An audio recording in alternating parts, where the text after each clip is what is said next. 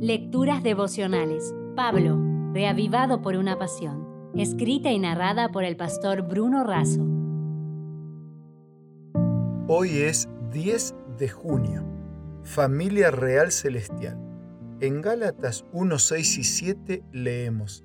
Estoy maravillado de que tan pronto os hayáis alejado del que os llamó por la gracia de Cristo para seguir un evangelio diferente.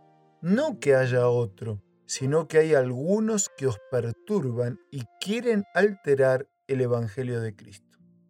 Pablo siempre se expresa con gozo y gratitud, pero esta vez está sorprendido porque en poco tiempo algunos Gálatas abandonaron la gracia y desertaron del Evangelio para aceptar a los falsos maestros.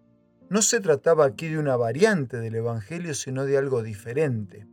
Los dólares falsos no son dólares, aunque sean llamados dólares.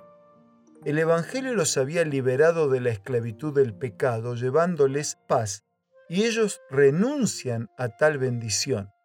¿Para seguir a quiénes? ¿Para aceptar qué cosa? ¿Para seguir a los judaizantes e incorporar el legalismo? Los judaizantes admitían la gracia de Cristo pero querían mejorarla. En un comienzo era solo un adicional de reglas, ritos y ceremonias, pero con el tiempo lo añadido se transformó en lo único, minimizando el Evangelio a una serie de reglamentos legalistas que reducen la fe cristiana a los aspectos puramente formales de observancias y obligaciones eclesiásticas. Nada precisa y nada puede ser agregado al Evangelio, ya es perfecto y no necesita mejoras. O Cristo y su gracia son suficientes o no lo son. No hay una vía intermedia. Ellos pretendían mejorar la gracia elevando la ley y lo que consiguieron fue invalidar la gracia del Señor. En enero del 2020 el mundo se vio sorprendido porque Meghan y Harry, los duques de Sussex, decidieron renunciar a la familia real británica. No pretendo hacer un análisis político, solo referirme al asombroso hecho. Tendrán sus razones, pero no deja de llamar la atención que alguien encuentre motivos para renunciar a su realeza y perder millones de beneficios, honras, reconocimientos, propiedades, recursos y tantas otras prerrogativas.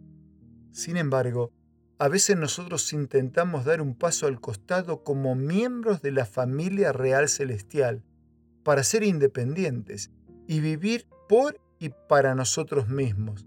No hace falta ir a Inglaterra o a Galaxia para encontrar a tantos que inexplicablemente renuncian a la realeza del Evangelio y dejan de lado su membresía real con todos sus honores y bendiciones. Más difícil aún es que dejan la realeza para seguir la bajeza de pretender salvarse por la suma de sus méritos y obras. Bien lo decía Spurgeon, el mayor enemigo de las almas es la egolatría que hace que el hombre busque en sí mismo la salvación.